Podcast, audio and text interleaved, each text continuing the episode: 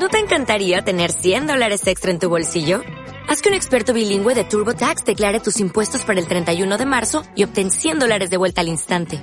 Porque no importa cuáles hayan sido tus logros del año pasado, TurboTax hace que cuenten.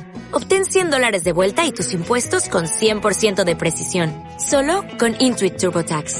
Debes declarar para el 31 de marzo. Crédito solo aplicable al costo de la presentación federal con TurboTax Full Service. Oferta sujeta a cambios o cancelación en cualquier momento. Buenas noches.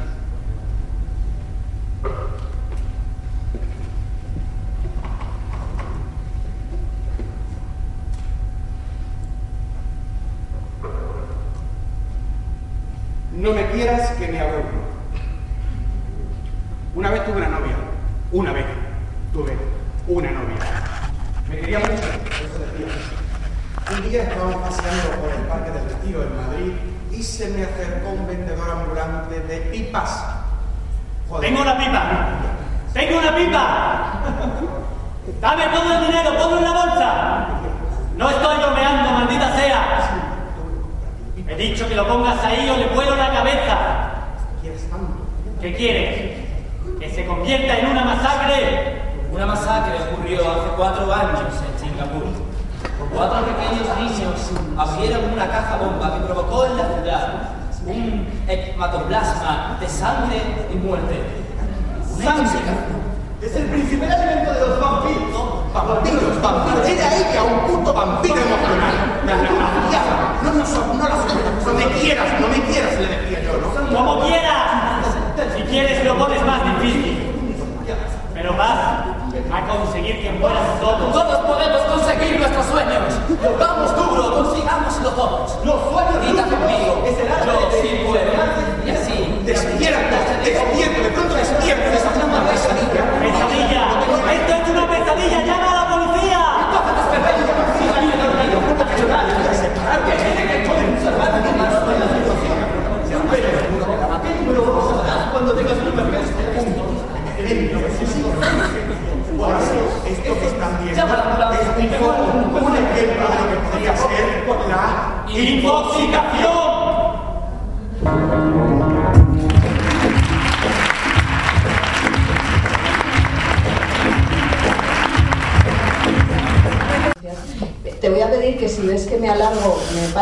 estoy on fire. Entonces eh, puedo, puedo no tener, no tener freno. Eh, el último libro que acabo de escribir, que es Y tú que miras, que, está recién, que os lo recomiendo ya que estamos aquí. En el libro eh, cuento eso, las tripas de la tele, y me vais a dejar que empiece con una anécdota, que es- esto es muy televisivo, lo de empezar con una anécdota para enganchar al, al espectador. Eh, es de la serie El ala oeste de la Casa Blanca, una serie mítica, maravillosa, y en ella el- el actor que interpreta al presidente del gobierno le dice a Toby, que es eh, uno de sus más estrechos colaboradores de Estados Unidos, claro, el presidente del gobierno de la Casa Blanca, es Martin Sheen, y le dice, Toby, anoche estaba viendo un programa de televisión con una especie de moderador errante que se dirigía a unas cuantas jóvenes sentadas que tenían algún tipo de problema con sus novios. Por lo visto, ellos se habían acostado con las madres de sus novias y entonces sacaron a los chicos y todos se pelearon allí mismo, en la tele. Toby, dime una cosa, esta gente no vota, ¿verdad? Bien, yo quería empezar con esto porque, eh, bueno, la respuesta es, esta gente sí vota, todos votan. A esa gente la intoxicamos nosotros, los que hacemos eh, periodismo en la tele, en los diferentes medios, en este caso yo me circunscribo a la televisión, que es un medio que conozco bien, para bien y para mal, y eh, el mal, el mal parte de ahí. Es decir, vosotros, que se supone que vais a ser eh, grandes periodistas en, en- en un futuro, pero que corto, no estéis eternamente estudiando en la, en universidad, está muy bien estudiar, ¿eh? pero bueno, eh, seréis los responsables. ¿vale? Porque esta es la gran pregunta. Es decir, basta ya de hacer responsable siempre al pobre ciudadano que está en su casa tranquilamente mirando la tele y que quizá no tenga todas las claves y que quizá no tenga esa capacidad intelectual para discernir el bien y el mal y que quizá tenga bastante con lo que tenga para que nosotros los periodistas vayamos y le abrumemos. ¿Y le abrumemos cómo? Le abrumemos con programas como este, que ojo, hacemos periodistas, eh, dándole a entender que esta es la realidad, que, los que lo normal es que haya novios que se acuesten con las madres de sus novias y que luego vayan a la tele a contarlo. Ninguno de vosotros probablemente eh, iría nunca a este tipo de programas de televisión. Me ha gustado mucho lo que decía Dardo de eh, la tele que hacen los privilegiados para los pobres. ¿no? Raymond, Raymond Chandler decía aquello de que la televisión era un poco la nirvana de los pobres y es verdad. Yo que he trabajado en ella sé cuáles son esos procesos y hay una cosa tremendamente peligrosa que es precisamente esa. Es decir, eh, recuerdo estos ejecutivos de televisión que eh, cuando hacíamos programas, en fin, programas basura básicamente, o programas reality, o programas talent show, cualquier programa que necesite a la gente como vosotros para nutrirse. Había una frase mítica que todavía funciona en las redacciones, porque claro, yo sigo en contacto con ellos, que es, bueno, tú decías, es que esto es muy difícil de conseguir, una virgen que quiera llegar, una chica que quiera llegar virgen al matrimonio, que venga a la tele a contarlo, es que además su madre ha de haber sido vidente porque, y su padre era bombero torero. Coño, es difícil de encontrar. Bueno, la frase era, esto está en la calle, esto está, la vidente, la enana y la virgen está en la calle. ¿vale? Y entonces tú, tú te plantabas y decías, ¿en la calle? ¿En la tuya no? ¿En la tuya no? Está en otras calles, quizá está en la calle de la chica que va a tu casa a limpiar, o la de la chica que hace la manicura, en fin, eh, gente como acuñando, siguiendo un poco el ejemplo de, de, Dardo, porque seguro que nos entendemos todos, de los pobres, ¿no? De los parias de la tierra, que son los débiles mentales, los débiles económicos, los débiles sociales, capaces perfectamente de malear, capaces de manipular, por periodistas estupendos que ponemos en, acción toda nuestra capacidad de empatía, toda nuestra capacidad psicológica para embaucarlos y para hacerles ver que son los elegidos. Ha llegado la tele, ha llamado a mi casa, soy estupenda, me van a llevar, me van a maquillar, me van a peinar, me van a sentar bajo los focos, Ana Rosa Quintana me va a coger del brazo y yo voy a contar una miseria que jamás he querido contar en antena, que no me va a llevar a ningún sitio y si me lleva a algún sitio será un sitio sórdido y luego me iré a mi casa con esa miseria y seguiré con mi vida miserable creyéndome que he tocado el cielo. Todo eso es mentira. Es decir, y eso es la infoxicación. Y eso, eso lo hacemos nosotros, única y exclusivamente.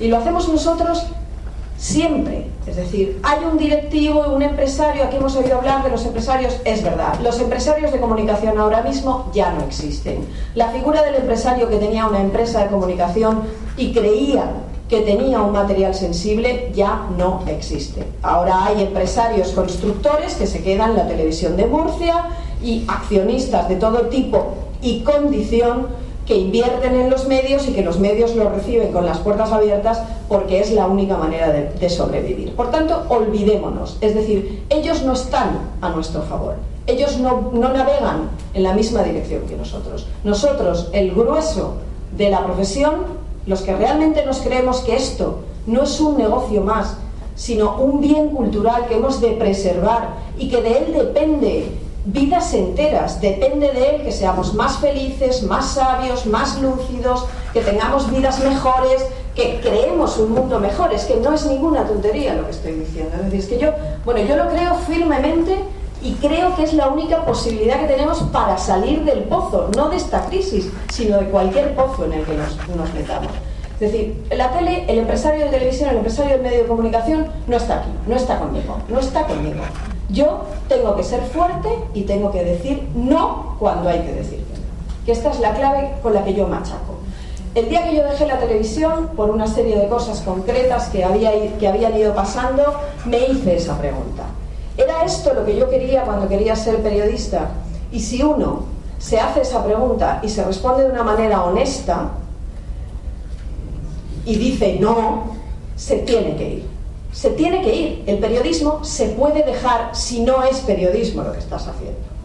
Si tú crees en esta profesión y querías hacer una serie de cosas en esta profesión que no es una profesión cualquiera, no es una profesión cualquiera. No es, con todos mis respetos para los fontaneros, no es ser fontanero, que también el fontanero tiene un punto, eh, en fin, una, una, serie de códigos deontológicos que seguramente cumple de una, con mayor abundamiento que nosotros en muchas ocasiones, esta profesión no es una profesión más. Con lo cual, o nos la tomamos en serio nosotros, yo insisto, porque es la única solución, no hay nadie más. Es decir, si dependemos de una voluntad política que, o casualidad, de pronto llega este presidente del gobierno iluminado que sí, va y deja hacer en la televisión pública lo que se supone que se tiene que hacer. Bueno, pues mira, perfecto, aquí estamos todos navegando en la misma dirección. Pero ¿y si no existe ese señor? Como se ha demostrado ahora, por ejemplo, en televisión española. ¿Qué hacemos? Volvemos otra vez a navegar en su propia dirección, a asumir órdenes intolerables, a, en fin, a hacer contenidos informativos absolutamente deleznables, ¿o qué hacemos? O nos plantamos siempre o no nos plantamos nunca. Hace unos años, y yo voy a los ejemplos, eh, yo empecé, empecé a, gestionar un equipo porque poníamos en marcha un periódico que se llamaba ADN. Yo creo que en Sevilla no llegó, no sé si llegó, sí. Yo era redactor jefe, redactora jefe de ese periódico y estaba haciendo, pues eso, las tareas estas para ver los currículums, para, para, para montar el equipo de redactores. Y me llegó un, chaval, periodista, recién licenciado, hacía apenas un año que se había licenciado, absolutamente dicharachero, estos que parecía con garra, bueno, que tenía garra de hecho, y mirando su currículum, claro, a mí me, me dio un respingo cuando vi que había estado en Aquí hay tomate, ¿no? Bueno, todo el mundo tiene derecho a ganarse la vida y, pasar por, por, por, todo tipo de procesos. Y entonces yo le pregunté qué había hecho exactamente en ese, en ese programa, y él me dijo que se dedicaba a el departamento de periodismo de investigación.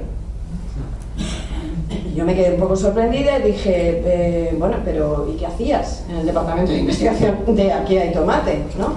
Entonces él me, puso varios ejemplos, eh, muy, muy sorprendido de que yo estuviera sorprendida, ¿no? Un departamento de investigación funciona igual para descubrir el Watergate que para cualquier otro asuntillo de un programa del corazón. Y él me puso, por ejemplo, un ejemplo ingresan a una conocida folclórica en un hospital después de un intento de suicidio o después de una ingesta de barbitúricos. Que queda mejor. Eh, entonces, este chaval se va al hospital, se cuela, intenta hablar con el bedel, con el camillero, con la enfermera, sin que se note, para recabar datos suficientemente jugosos como para llenar y nutrir horas y horas de información. Esto era el periodismo de investigación, claro, era periodismo de investigación porque él iba al hospital e investigaba cuál era el asunto que se llevaba entre manos. Con todo ese material, insisto, se nutrían eh, los programas de televisión y dábamos horas y horas y horas de información, de información sobre esa, sobre esa persona en cuestión.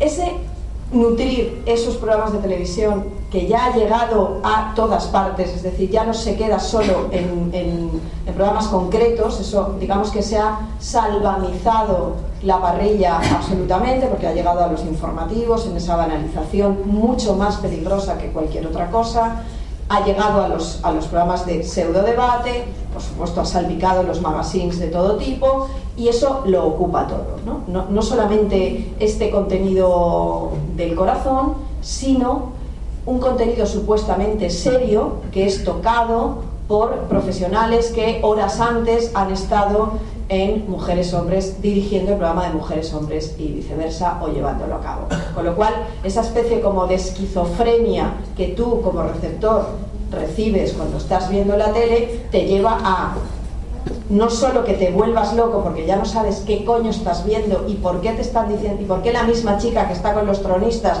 está por la noche haciendo un debate sobre el nacionalismo catalán con la enjundia que tiene eso eh, hace que te disperses hace que te disperses y que te distraigas en el peor sentido de la palabra es decir, no que te entretengas que es una cosa muy loable es decir, el entretenimiento es lo que hace Andreu Buenafuente en un late. La distracción absoluta es lo otro. La distracción es eh, que tú dirijas un informativo en Canal No y que cuando está cayendo el caso Gürtel tú te vayas al programa La música es la pista, de Mar Flores, por ejemplo. O que decidas no incluir la palabra trajes, que es una cosa muy complicada, en ninguna de las informaciones que se emitió durante todo aquel tiempo sobre eh, el juicio a el señor Camps. Eso es la distracción. Y eso es tremendamente peligroso. Hay un dato eh, muy importante eh, que, no quiero dejar pasar porque lo llevo como, desde que me lo contaron, como clavado eh, a, sangre y fuego. No sé si, bueno, vosotros no sabéis lo que es el informe McBride, pero estoy segura que sabéis quién es, es Belana, que es una de las, uno de los personajes de, no me digáis que no, porque sé que lo sabéis, de Mujeres, Hombres y Viceversa. Uy, ¿quién quiere casarse con mi hijo? ¿Vale? Eh, en este tipo de formatos eh, sabéis que están muy recreados, muy guionizados. Supongo que sabéis que la gente que va allí a pasar un casting, que son, si no actores profesionales, gogos de discoteca y mm, actrices mm, eróticas, por decirlo de alguna manera. Supongo que esto ya lo sabemos todos, es decir, esta especie como de intrahistoria de este tipo de programas, vosotros la conocéis, el problema es que no sé si la conoce todo el mundo que lo ve, que es quien ha de conocerlo, para que no crea, no crea que ese es el modelo a seguir y que esa es la manera de enfocar su vida.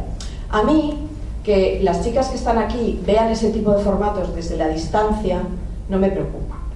Porque las chicas que están aquí tienen eh, son intelectualmente solventes, unas más que otras supongo, y equilibradas y tienen ya la cabeza amueblada, una serie de intereses eh, culturales, de inquietudes, que las hace mm, diferentes a esos personajes que salen en ese tipo de televisión. Y estas chicas que ven también ese tipo de televisión, lo ven desde la distancia, lo ven para reírse del otro, desde la atalaya de su privilegio. Tú lo ves y dices, ay, por favor, qué chonis, ay, por favor, qué macarras. Esos macarras nunca os tocarían. Nunca os tocarían un pelo, porque son macarras que pertenecen a otro universo. ¿Vale? Entonces vosotras estáis a salvo, no me preocupa eso. A mí me preocupan las otras chicas, que no sois vosotras y que existen.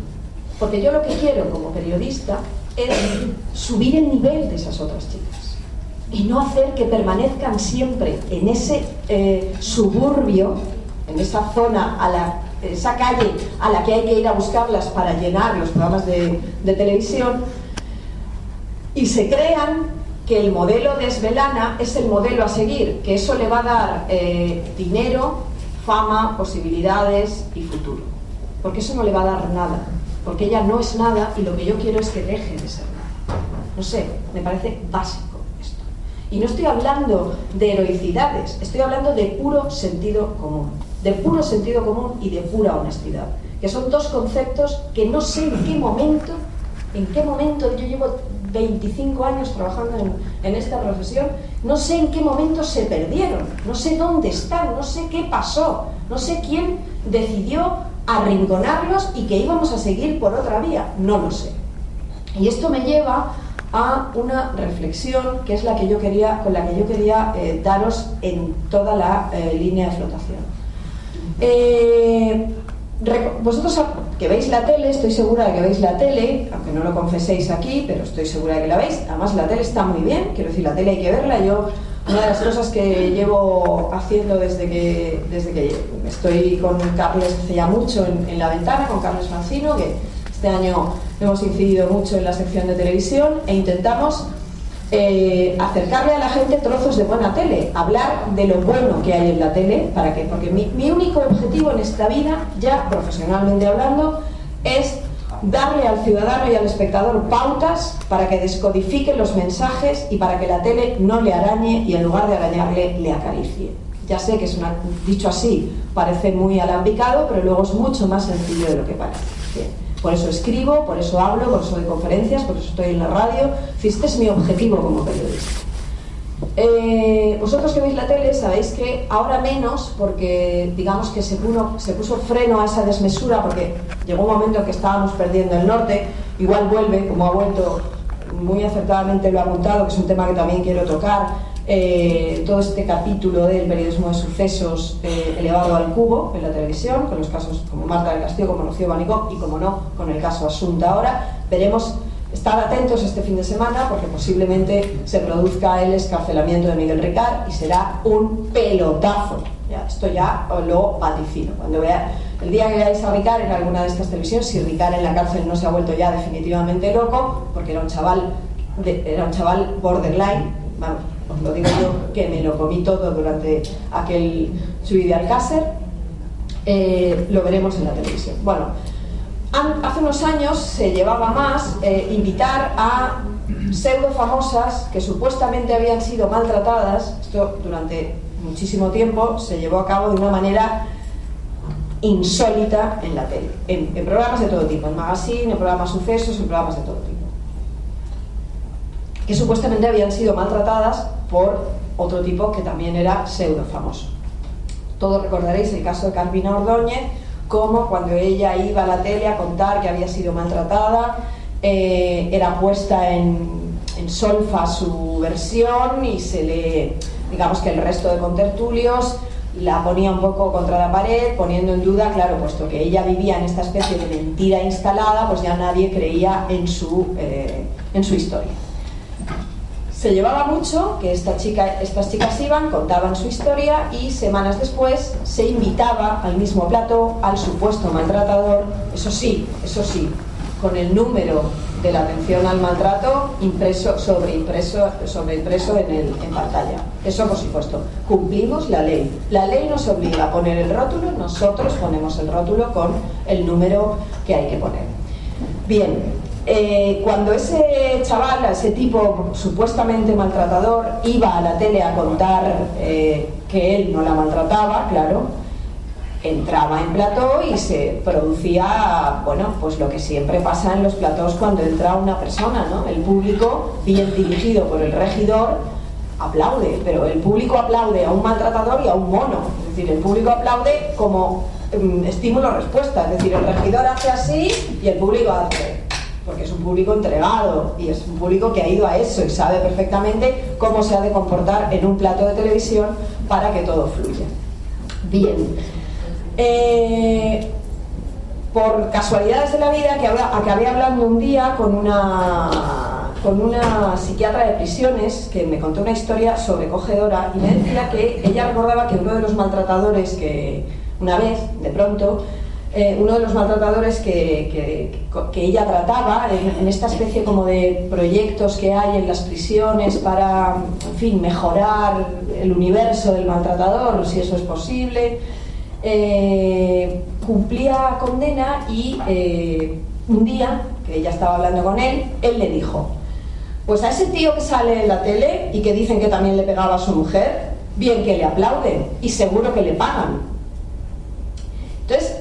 Esta reflexión que le hizo este tipo, a ella la dejó, pues eso, clavada en la silla, porque venía a aniquilar meses y meses y meses de trabajo. Este chico había visto la tele ese viernes, había visto a Ernesto Neira, además era el ejemplo concreto que ella ponía, y eh, eso le había trastocado su mente enferma, porque claro, estamos hablando de personas que no son no están en, está en su naturaleza lo que hacen. Entonces, no estamos hablando de personas sanas. ¿no? Entonces, ella me decía que al principio no lo había entendido, porque eh, em, ella nunca había visto este tipo de, formatos, que es una cosa de la que también me gustaría hablar, pero esto se estila mucho, le hay una parte de la intelectualidad o de la gente bien pensante, ¿no? Es esto que de la televisión no pensada, ¿no? de esta gente que decide no ver la tele, que yo lo puedo entender, porque la tele es una mierda y como todo lo que eh, hacen en la tele es una mierda, pues yo no la veo. ¿no? Entonces, claro, se quedan al margen de lo que sí sucede en la televisión. Y en, la televisión suceden cosas como estas. Entonces ella decía que eh, el supuesto maltratador, cuando era aplaudido, eh, aunque luego le abuchearan, eso se le había quedado claro al maltratador este del que hablo. Ella, que nunca había, este, había visto este tipo de programas, ni siquiera sabía que pasaban esas cosas, eh, se puso a pensar. Luego constató que más presos tenían esa misma sensación porque ella sacó el tema en otras terapias que llevó a cabo en aquella prisión.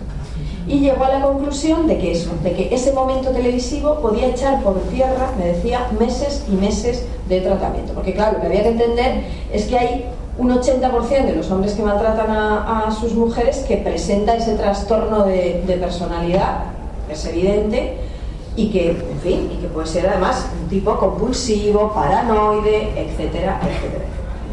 Entonces, eh, esta anécdota, que no es una anécdota, que es absolutamente letal, yo la he contado en diferentes eh, conversaciones con mis, en fin, con, mis colegas de televisión, que, sé, que digamos de una manera u otra seguimos haciendo este tipo de cosas y eh, la explicación es que esta frase maravillosa de esto es lo que la gente quiere ¿vale? Y eso es mentira. Este es el único oficio que yo conozco en el que la oferta condiciona la demanda. Es decir, nosotros confeccionamos nuestro menú televisivo en función de lo que nos ofrece. Nada más y nada menos. Y si hay una tele masiva como esta, que va dirigida a los impulsos más primarios, que los tenemos todos mm, los más educados y los menos, los más inteligentes y los menos, los más cultivados y los menos, esos impulsos primarios los tenemos todos, y esa tele masiva va dirigida a ellos, es imposible apartar la mirada.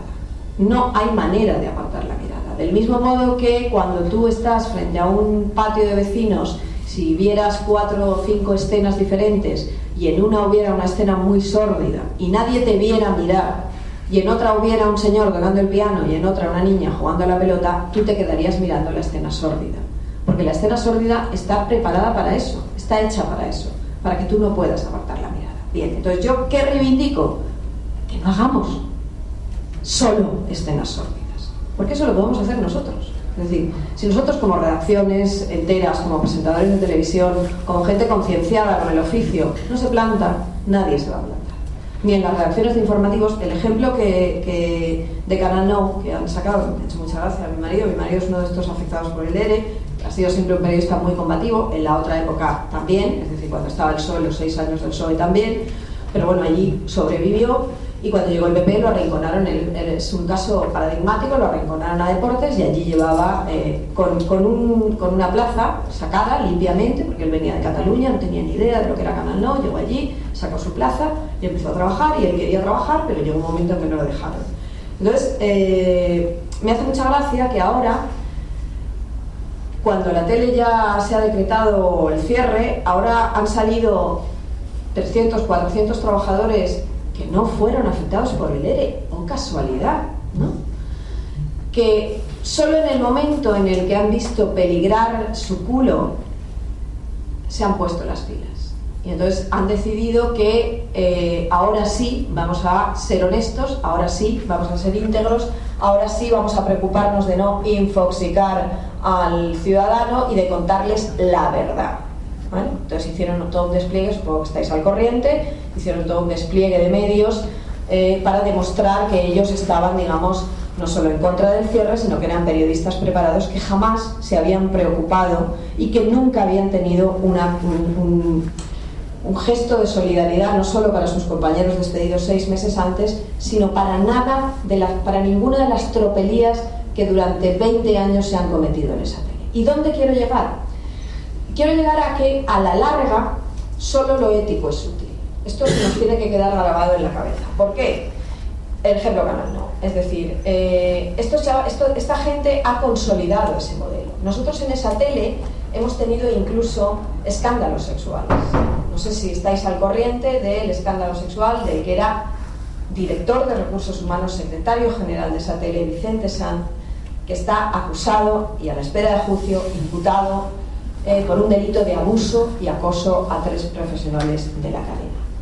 Este tema es muy complejo, yo he escrito mucho sobre él, es muy complejo, pero hay una cosa que es básica. Ese hecho concreto, ese suceso tremendo y absolutamente insólito en ningún otro panorama audiovisual, en un lugar como, como, fin, como Valencia, una ciudad no, estamos hablando de un país tercermundista donde este tipo de, cosas pueden llevarse a cabo con la connivencia del resto. No, estamos hablando de España, de una televisión autonómica formada por periodistas, gente universitaria, etcétera, etcétera. ¿Y dónde quiero ir a parar? Por esto de la psicología que decía. Eh, ese suceso nunca, nunca habría sido posible sin la decadencia moral en la que estaba instalada esa televisión.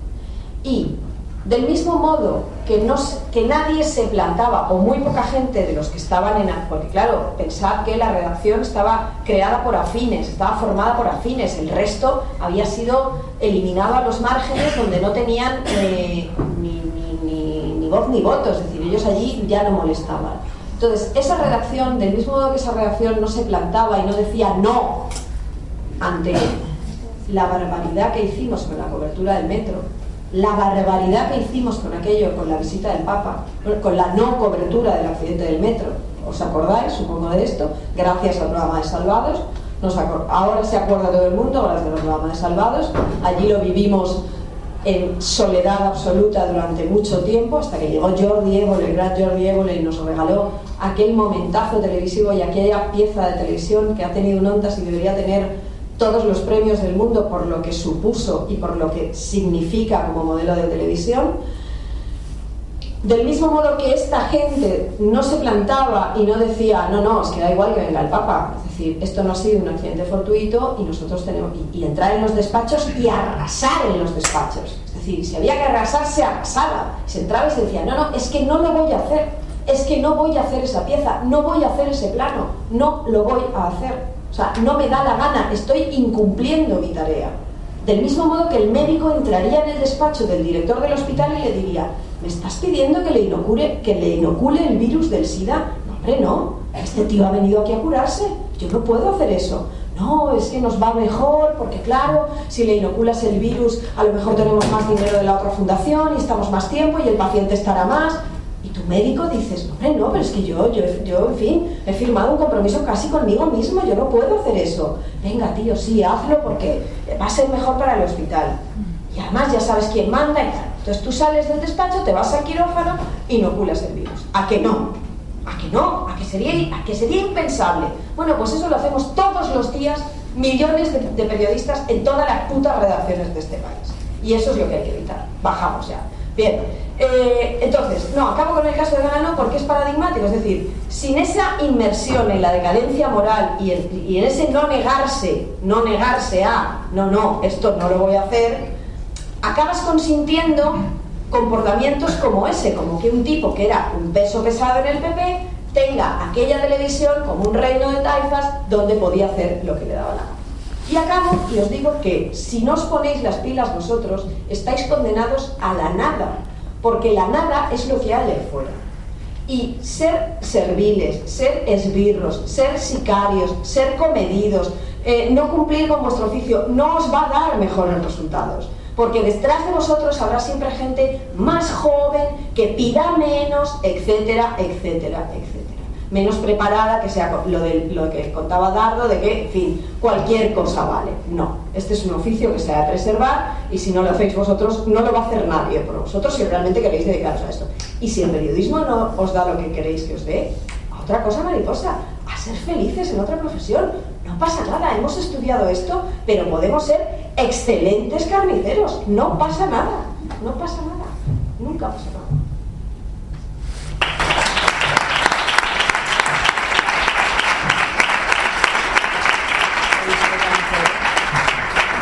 Entras en una redacción, ya sea de un medio público o privada, o privado de lo mismo, y ese medio se ha convertido en una trinchera de alguien.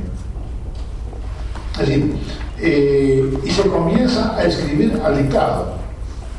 Es decir, y nosotros, todos, realmente eh, proponemos cosas, queremos sacar cosas, queremos decir cosas. Pero claro, cuando tú te vas a lo largo de un mes 15 veces a llevar un tema a la mesa del redactor jefe y al final él también se cansa de verte y te dice, Dardo, pero basta con esto, si esto no lo vamos, sabes que no lo vamos a sacar. Entonces llega ese momento y dice, bueno, vuelvo, me siento, ¿para qué voy a ir a buscar temas si no lo van a sacar? No lo van a sacar. Entonces hablar con gente de una asociación de vecinos. Pobres querían que les enseñáramos a redactar sus comunicados, porque ellos suponían que no se los publicaban porque no estaban bien redactados. Y le dije, claro, puede ser brillante tu redacción. A decir algo muy doloroso. Lo que a ustedes les pasa no les interesa a medios. La realidad de los barrios, la realidad de los vecinos no les interesa a los grandes medios comerciales. Sin embargo, no es mi visión pesimista. Mi visión es optimista en cuanto a que están surgiendo cantidad de medios que quieren cambiar esto. A ver, estar bien informados es un esfuerzo, ¿vale? Eh, por eso hay dos tipos de ciudadanos, lo siento, esto es así. Cuando yo lo digo parezco yo la elitista, pero esto es así. Estar bien informado supone un esfuerzo intelectual, a veces económico y por supuesto, en fin, sí, sí de cabeza, sí, sí. Pero eh, yo creo que el ciudadano sí que le dice al medio, eh, mire, no.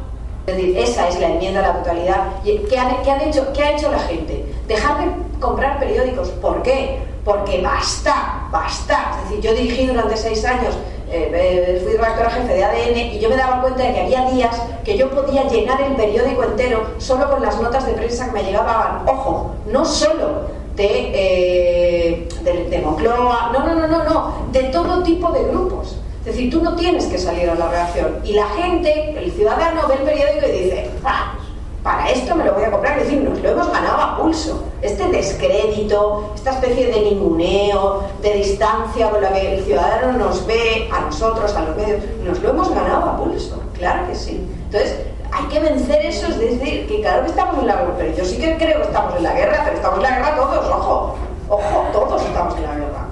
Yo también, ¿eh? en no, no están solo los poderosos en la guerra intentando aniquilarme a mí, yo también estoy en la guerra, claro. Sí, sí, no, no, sí sé que estás de acuerdo, pero vamos, que... A ver, tú dijiste algo recién que creo que es importante, en cuanto a que, ¿qué hacemos? Es decir, contar, contar, eh, venir a llorar no es el tema el tema es plantear qué hacemos. Y yo creo que lo que tenemos que hacer los ciudadanos es entender que la información es demasiado importante como para dejarla en manos de los medios. Hay mareas reclamando una nueva sanidad. Hay mareas reclamando una nueva democracia. Hay mareas demandando una nueva educación. Lo que nos vemos es una marea de ciudadanos reclamando su derecho a la información y la comunicación. No estamos hablando de algo nuevo. El derecho a la información es un derecho fundamental. Es el derecho a saber. El derecho a saber es un derecho humano. Entonces, lo que hemos, nos hemos sorprendido nosotros es que no hay ningún partido político que alguna vez hubiera analizado para incluir en su programa el derecho a la información. Lo ha hecho el Partido Socialista la semana pasada en el papel. Después veremos qué pasa. Pero, lo han puesto papel. Después de, hablar con todos ellos durante casi 20 años, lo han incluido. Pero no va, no va a proyectar si los ciudadanos lo están reclamando. La gente no se ocupa, los legisladores no se ocupan de lo que pasa en las cárceles porque nadie piensa que vaya a la cárcel. El español sigue creciendo y los medios en español son los que están creciendo. Los medios en inglés se están disminuyendo y los medios en español están creciendo. Algo que estábamos hablando ayer con un grupo de jóvenes que quizás hay oportunidades para ustedes en Estados Unidos. Se, se estima, se está proyectando de que para el año en 2030 que este número de 53 millones llegue a 80 millones de personas de habla hispana eh, y que siga creciendo, ¿no? Así que eh, hay, yo creo que hay muchas oportunidades. Hay muchos medios en español, los medios en español se están eh, llevando muy bien y, gracias a eso seguimos, seguimos en camino, yo creo, como, como comunidad para seguir creciendo. ¿Cómo, cómo revertir un poco el, hecho de que muchos políticos eh, temen, tienen temor a, estar en frente de los medios y, al no comunicarse quizás hasta eso crea una, una más negativa en la, impresión que tienen, ¿no? Les puedo decir lo siguiente, la suerte que tenemos nosotros, la suerte que tengo yo como director de comunicación, es que el alcalde Jiménez siempre está dispuesto a hablar con los medios sea una situación negativa, sea una situación positiva, siempre está dispuesto a hablar con los medios. Me crea, hasta cierto punto me crea un problema, porque hay veces que lo que yo quiero es controlarlo y sin embargo él es, él es tan transparente en su forma de ser. La palabra transparente ya se usa mucho en lo que es la transparencia de gobierno a pueblo, que él siempre está dispuesto a comunicar. ¿Qué dice eso? Que eh, como en manejo de crisis, en comunicación de crisis, en lo que es manejo institucional, hay que comunicar, hay que comunicar. Yo, yo a menudo en una crisis los abogados nos dicen, Fernando, no, es mejor no decir nada. Y yo me pongo de opuesto y gracias al alcalde que está detrás de eso, que no, no, que tenemos que comunicar algo, no, no podemos decir que no. Lo peor que podemos decir es, no podemos, no podemos hablar, no podemos hablar, estamos, eso es lo peor que puede ser. El no comment, no comentamos, es lo peor que podemos hacer. Entonces, eh, yo creo que la lección que le podemos dar a ustedes como comunicadores eh, profesionales que van a llegar a ser es eh, bien importante tener ese enlace con los medios, el poder hablar, el poder comunicar. El no comunicar es muy negativo, un problema. Bueno, muchas gracias por su atención y bueno, ha sido un gran placer estar con ustedes.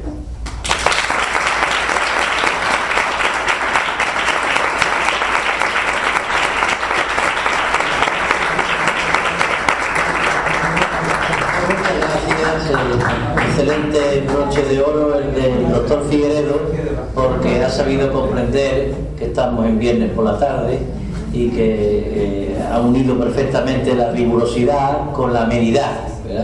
Eh, bien, mm, aquí ponen el programa eh, desde las 19.15 hasta las 20 horas, cierre del, cierre del Congreso.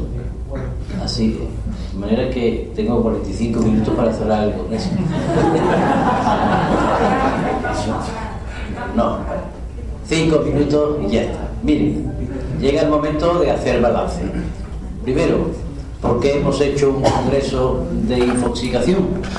Pues eh, acogiéndonos a la famosa frase, Houston tenemos un problema. Bien, pues eh, tenemos un problema con la infoxicación y por tanto el ser humano cuando tiene un problema actúa.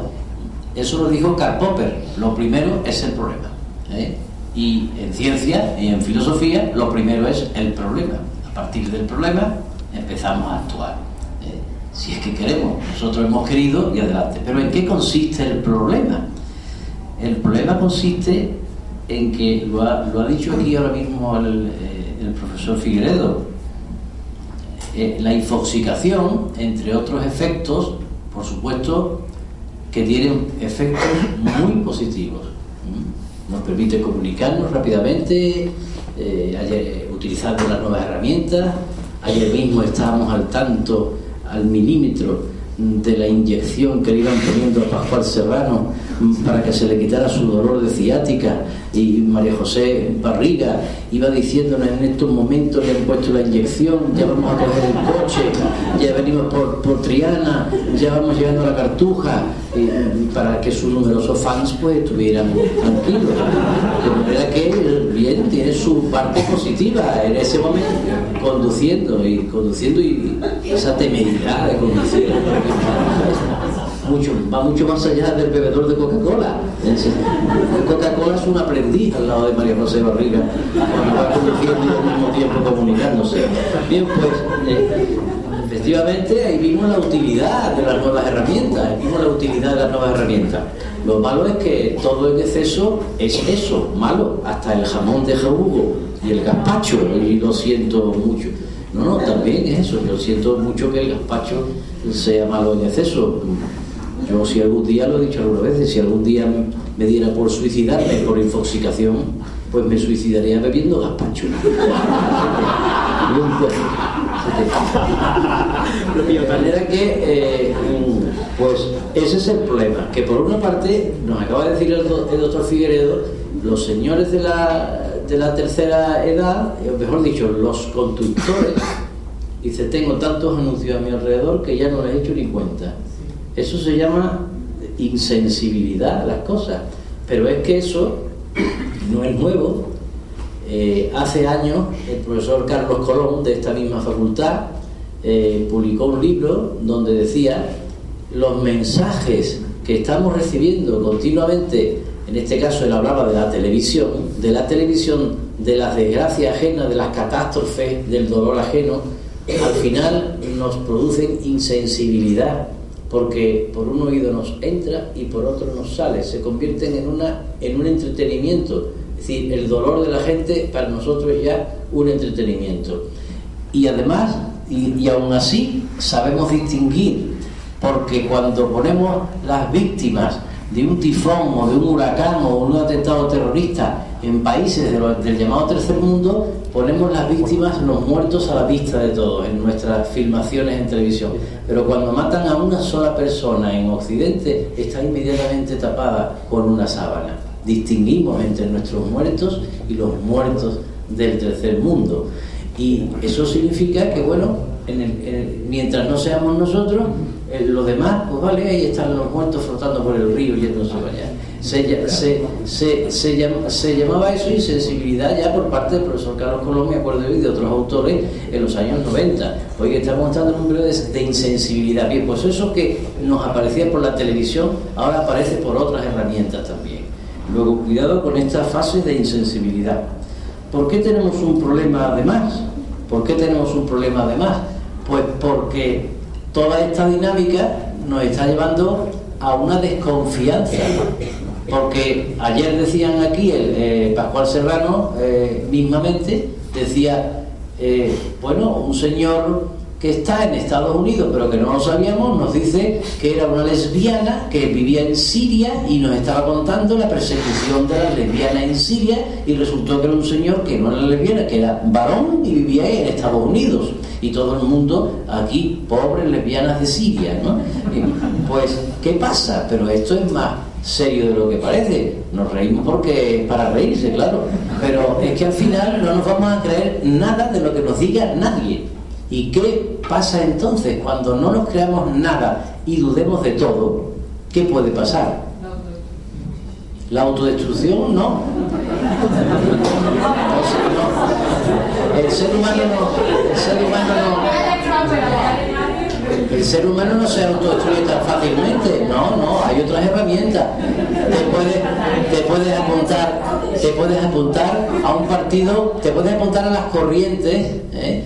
Por eso yo le comentaba esta mañana a los Mancinas, deberíamos de hacer el segundo congreso de infosicación que se llamara Infosicación y eh, certezas. Porque cuando... Perdón, sí.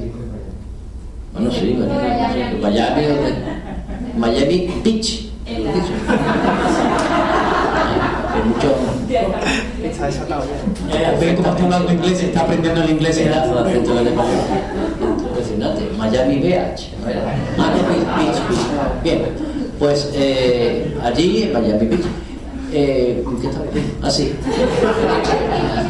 Sí, sí, sí, ya. Infosigación y certezas quiere decir, no nos vamos a autodestruir, no.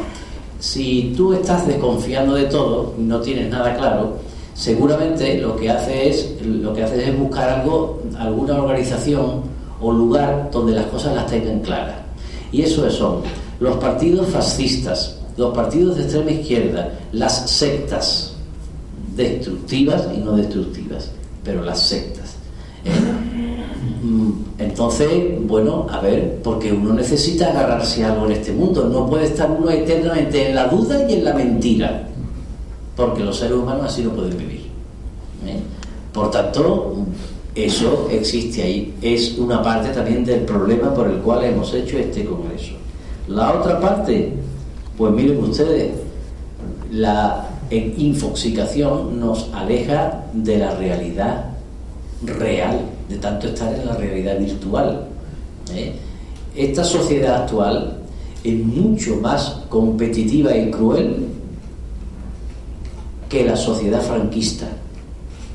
Porque la sociedad franquista era un sistema proteccionista, paternalista. Por eso lo prohibía todo, menos lo que pensaban ellos. Igual como un padre totalmente autoritario que lo prohíbe todo y dice, mi hijo piensa como yo pienso y se ha terminado. Pues eso. La sociedad franquista era eh, paternalista y proteccionista. Y ahora se nos ha muerto Papá Franco. Ya no está Papá Franco. Ahora somos nosotros arrojados a la existencia real. Como dirían los, los existencialistas, Heidegger por un lado y Jean-Paul Sartre por otro, que aunque decían que se eran enemigos, yo creo que se coincidían en el fondo, los seres humanos somos arrojados a la libertad, somos arrojados al mundo para que seamos libres y vayamos construyendo el mundo día a día, ¿eh? día a día. Pues bien, si nos metemos, seguimos metiéndonos en exceso, porque estamos hablando de infoxicación, ¿eh? no de la información y el derecho a recibir información y información, si nos metemos en exceso en ese mundo virtual, entonces estamos alejándonos de un mundo competitivo donde las palabras sagradas son competitividad, emprendimiento, eh, reciclaje continuo, nada de estabilidad laboral, olvídense del trabajo para toda la vida y el mundo de ustedes ya no es colocarme en el banco X y allí jubilarme, como antes el mundo de ustedes es el planeta Tierra. ¿eh? Europa, Estados Unidos, ese es el mundo eh, de ustedes. ¿eh? entonces, si seguimos como el de la Coca-Cola, viviendo, bueno, pues te vas a dar el trompazo porque estás mirando como la del autobús, como la del tranvía. por tanto, yo creo que tenemos un problema, Houston, y hemos hecho el Congreso. Dicho esto, rápidamente, conclusiones que se pueden extraer del Congreso necesidad del uso de autocontrol. Decía el eh, profesor, perdón, Juan Alberto Estallo, necesidad de autocontrol, es decir, llega un momento en que uno tiene que llegar a casa a partir de la tarde-noche y apagar los aparatos y decir, ahora me toca descansar y relajarme viendo una película, lo que me dé la gana, pero no puedo estar continuamente. El autocontrol, es decir, que uno tenga el dominio de la máquina, no que la máquina tenga el dominio de uno. Escuché en boca de Alfonso Cornella algo así como que es necesario buscar y usar fuentes fiables. Lo que siempre se ha dicho, hay que escuchar a la gente que sabe, hay que buscar a la gente que sabe, ¿eh? leerla y si la escuchamos, callarse cuando habla el que más sabe. Que ahora todo el mundo habla todo el mundo opina, pero pocos estudian y pocos eh, se preparan. Evidentemente, como el viejo dicho, si en España se editan 80.000 libros al año, resulta que todo el mundo está escribiendo y nadie está leyendo. Nos ha dado a todos por escribir. ¿eh? Y esos son libros de papel. Ahora veamos cada uno con su blog. Entonces, ¿quién estudia aquí? ¿Quién se prepara aquí? Todo el mundo queremos ser el rey del mambo, ¿eh? el rey del cibermambo. ¿eh? Entonces, eh, efectivamente, pues resulta que hay que ir a las fuentes sólidas. Es decir, esos expertos que hay de verdad, que han hecho tesis doctorales, estudios, que llevan una experiencia, mm, ahora, pues, mm, el, al doctor Fernando Figueredo pues habrá que, habrá que tenerlo en cuenta porque tiene una experiencia detrás y un bagaje que sus palabras para nosotros son rigurosas y fiables. ¿eh? Pues bueno, tenemos que buscar este tipo de, de fuentes. Le escuché al profesor Jesús Jiménez Segura como remedio mucha atención al conocimiento científico frente al conocimiento común. Le dije, escuché al profesor Jiménez Segura eh, complementando a esta idea o contraponiéndose a ella, el profesor Kevin Magnus nos decía sí, pero también diálogo entre nosotros mismos, ¿eh? diálogo para ampliar eh, el conocimiento y para ampliar la democracia. No solamente mm, atención al conocimiento científico, sino también al conocimiento entre todos, creo que dijiste, Kevin, conocimiento entre todos para enriquecernos, ¿no? porque también una persona no científica puede enseñarnos muchas cosas. Bueno, pues han estado los expertos aquí dándonos salidas también. Escuché también decir al profesor Francisco García, también presente en la sala, cultivar la vida interior o algo así similar. Efectivamente, a mí me parece que mm, si estamos infoxicados es porque tenemos una vida interior pobre. Yo tengo la hipótesis de que las personas que quieren, por ejemplo, crear, en el más amplio sentido, crear una novela, crear un poema o buenos poemas, crear un, un buen cuadro, crear una buena escultura, esas personas yo creo que no están con el WhatsApp todo el día ni con los emails, están pensando cómo crear eso. Entonces resulta que su vida interior eh, es rica eh, y usarán evidentemente las nuevas tecnologías no para infoxicarse, sino para liberarse y comunicarse de verdad. Eh, el resto del día, como tienen otras cosas para ellos más importantes, no estarán de enlace en enlace, de link en link, según me dicen los amigos, sino dedicándome a lo que yo realmente quiero hacer para desarrollarme interiormente como persona. Eh, efectivamente, yo reflexionaba esto a raíz de la idea del cultivo de la vida interior que nos decía el profesor Francisco García. Mirar fuera de nosotros. Me parece que es importante mirar fuera de nosotros. Mirar, que ya no lo estamos mirando, ¿eh? Esta mañana me preguntaban en televisión, ahí en el pasillo, en televisión, en una entrevista, y yo decía, bueno, es que hay que mirar fuera de nosotros, es que hay que mirar a los grandes genios de la historia y aprender de ellos. ¿eh? Es que hay que aprender de las grandes mujeres de la historia y de los grandes hombres de la historia. Y yo citaba a Marie Curie, citaba a Newton, y me decía la periodista, hombre, muy alto apunta usted. Y digo, no señora, en, en YouTube, en lugar de infosicarse de una manera, en YouTube tienen ustedes la vida y las ideas de todos los grandes genios de la historia importante, contadas por profesores y por conocedores del tema de manera divulgativa al máximo. ¿eh? Divulgativa al máximo pero claro, preferimos hacer otro tipo de cosas. Bien, eso ya está en la libertad de cada cual. Pero que no quede que aquí no se le está diciendo, de, este, en este congreso no se le está diciendo al público lo que tiene que hacer para intentar combatir el problema. Finalmente, yo creo que hace falta tener un método en la vida para intentar comprender la vida. Si no se tiene un método para intentar comprender la vida, pues como dijo en su día el entrenador de fútbol John Benjamin Tosa, va uno como pollo sin cabeza. Cuando dijo eso de. Era entrenador, era entrenador de la Real Sociedad y dijo al final de un partido: Mis jugadores han ido hoy por el campo como pollo sin cabeza. En la rueda de prensa posterior al partido. ¿eh? Pues efectivamente, si no tenemos un método de entendimiento de la vida, vamos por la vida efectivamente como pollo sin cabeza y no les puedo decir que el método tienen ustedes la obligación de eh, hacer. Para terminar, no me quiero mm, despedir ni quiero cerrar este congreso sin mencionar a, lo que yo llamo la Orquesta Sinfónica Anti-Infoxicación, que son las personas que han hecho posible este congreso. Aparte de todos ustedes, con su presencia, con sus comunicaciones, con sus ponencias, eh, pues ha habido una serie de personas entre bambalinas, las personas que trabajan conmigo, que ustedes la han visto aquí. Muchas gracias a todos. Ya por el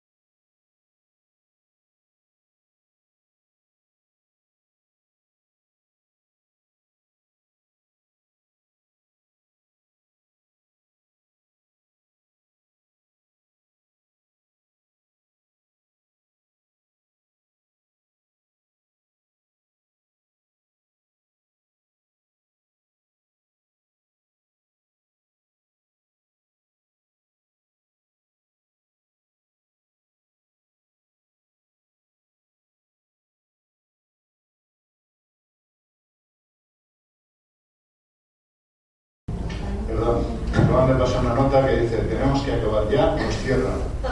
O sea que agradecemos